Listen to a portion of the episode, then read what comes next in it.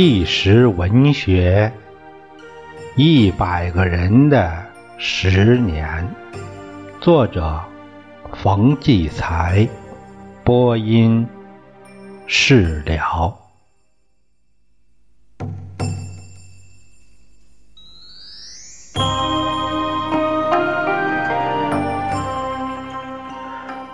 几十年的经历告诉我，有人说你好。没用，谁也不会把这话记在你的档案里。有人说你有问题，哪怕仅仅是怀疑，糟了，多半就收进了你的档案，收进去就很难拿出来，从此就一刻不停的紧跟着你。你敢说你在自己的档案里是个好人吗？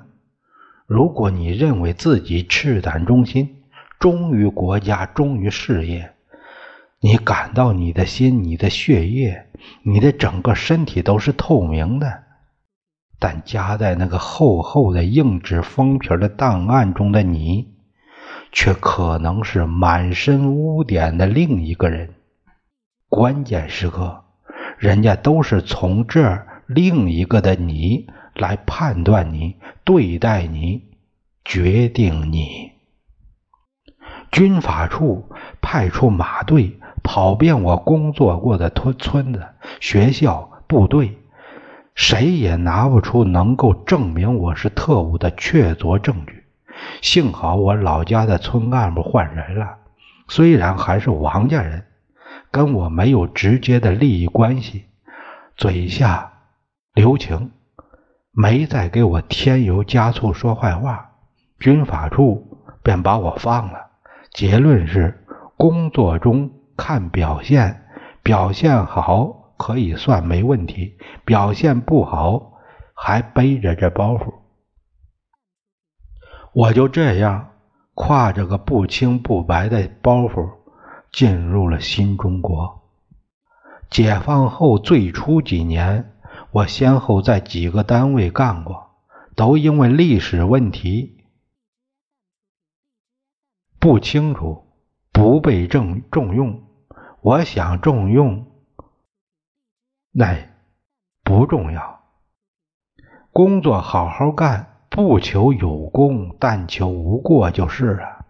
一九五五年，我在一个市里一家出版社负责编辑工作，职务是含含糊糊的负责人，干的。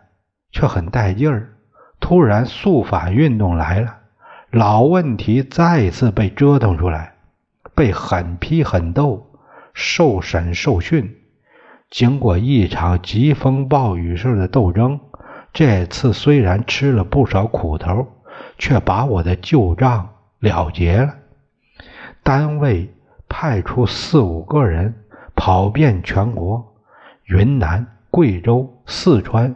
甚至跑到内蒙古和新疆，把我认识的所有人都个底儿掉，滴水不漏的重新调查了一遍。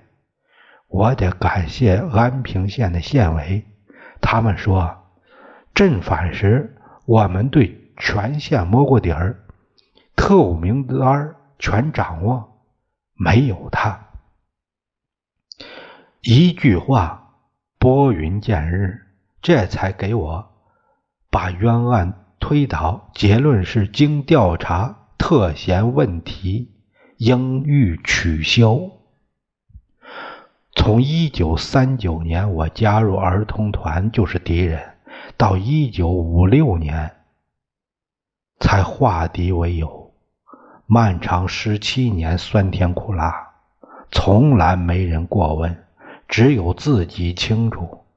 当宣布取消特衔这天，我站在台上，禁不住浑身打冷战。回到家中，没有喝酒庆祝，也没有涕泪交流，好像死而复生那样，不认识自己了。原谅我说句迷信的话。我信命，什么是命运呢？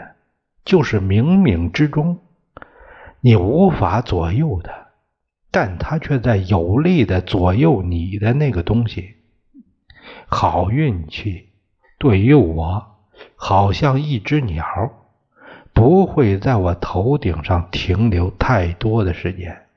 这也是我命运的一个特征，或者说，是个典型细节。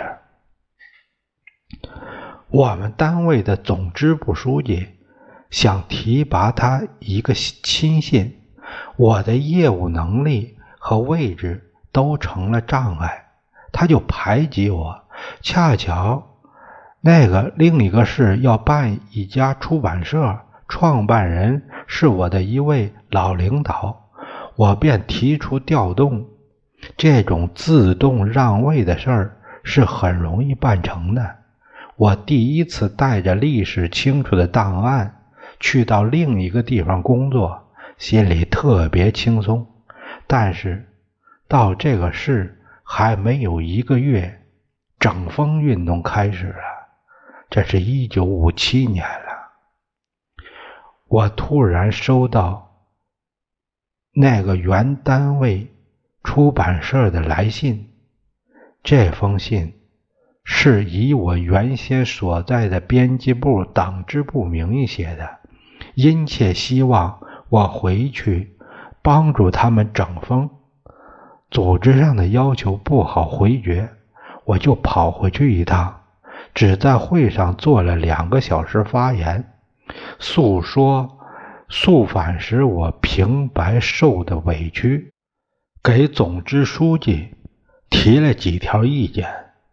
总支书记在场听着，一声没吭，但脸上却好像抹了一层煤烟儿，可怕的阴沉着。谁知这两个小时的发言，又决定了我。重蹈覆辙、重度苦难二十年的悲惨命运。我发过言，返回了这个工作这个事，没多久，反右铺天盖地就来了。这次原单位是以党总支部的名义，再次让我回去，宣布我为右派。那编制部的党支部被定为反党支部，出版社五十多名编辑有二十五名被打成了右派。这些人都是因为给总支书记提意见而以向党开火的罪名论处的。后来我才明白。根由是党总支书记和党支部书记有矛盾，整风的时候，党支部书记想把党总支书记搞掉，因为我在肃反时被搞苦了，想拿我当枪使。反右一来，我成了牺牲品，这不是又回到我老家王姓和李姓的那斗争去了吗？拿现在的话讲，这叫历史的怪圈和文化的怪圈虽然我说不清这怪圈是什么时候形成的，但我已经明白的感受到它的存在，而且我是一次次不知不觉的掉进去，这是第二次。现在回头看，我真不必庆幸一九五六年肃反结论后。我如何轻松的来到这个这个事？实际上，又一次命运的阴影早已经把我笼罩，只不过我毫无预感罢了。当我的档案材料转到我工作这个事，档案里又加重了更沉重的分量。原先的特嫌只是嫌疑，这一次右派。却是实打实的了，我真是一口气儿也没喘过来。由一种敌人换成了另一种敌人，不过是换了个牌子。现在我接着开头的话谈，那么谈文革。文革倒霉，只能怨我自己啊！我是老右派，死老虎，无论斗谁，我都是陪绑，做个配角来造气氛，不是斗争的重点。运动开始时，书记搞社长，因为我在创办这家出版社的时候和社长配合的非常好。斗社长的时候，我是社长重用右派的一个罪状。斗我的目的是为了搞垮社长。后来反资反路线的时候，社长这一派反过来搞书记，既不会再整我，也不会。使用我，我就靠边站了。清理阶级队伍的时候，书记这派第二次东山再起，又搞社长。因为我始终没参加社长这一派，就把我放在一边。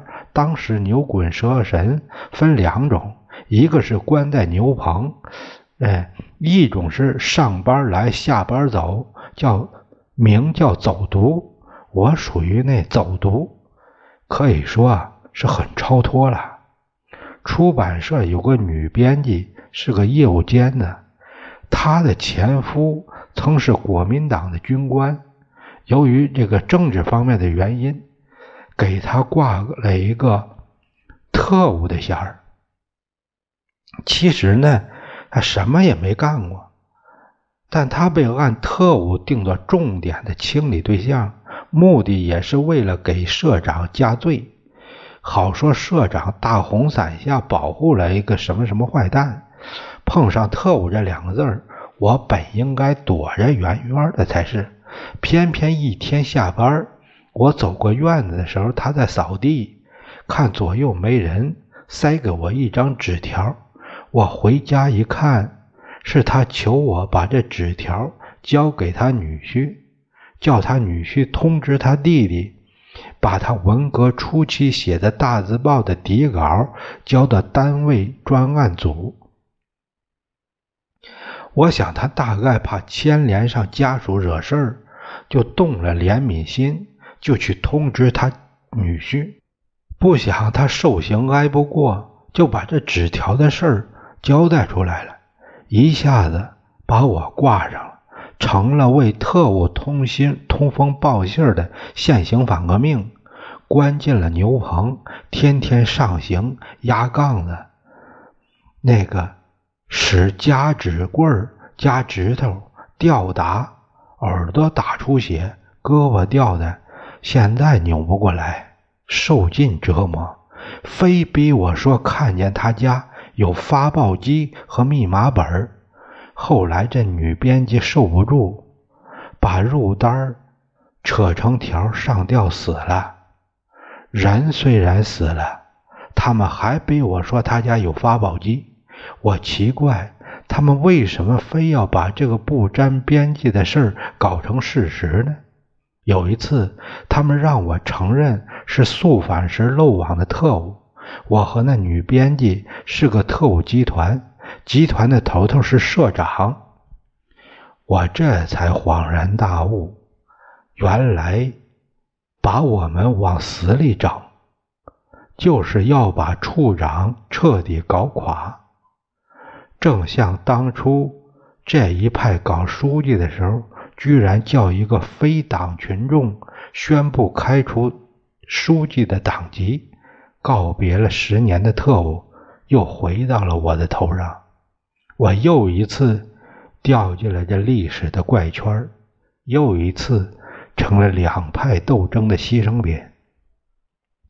第三次了，我总是不知不觉的在这漩涡里、这个怪圈里打转一会儿转出来，还没等我脱身呢，又被更深的卷进去。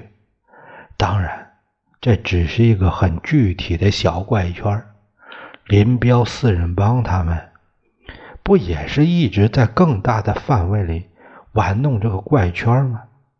现在这个无比巨大的、不可抗拒的怪圈里的，是我们多灾多难的民族啊！我真感谢十一届三中全会拨乱反正，结束了这场灾难，结束了那段荒唐的历史。我从我个人遭遇的反思中，提供出什么教训呢？提供给大家什么参考呢？我想啊，过去几十年，往上几百年、几千年，我们用了多少精力互相伤害？为了原则的斗争是必须的，但把个人的东西、那个人的东西掺杂进去，不但搞垮了原则的神圣感，也误国误民呐。这是一个怪圈啊！最后剩下的只是疲惫不堪的自己。你的历史书比我看的多，你说究竟怎样把这怪圈从我们的民族身上摘去呢？作家冯骥才先生在最后写了一句这样的评语，他说：“呀，更大的是一个文化怪圈儿。”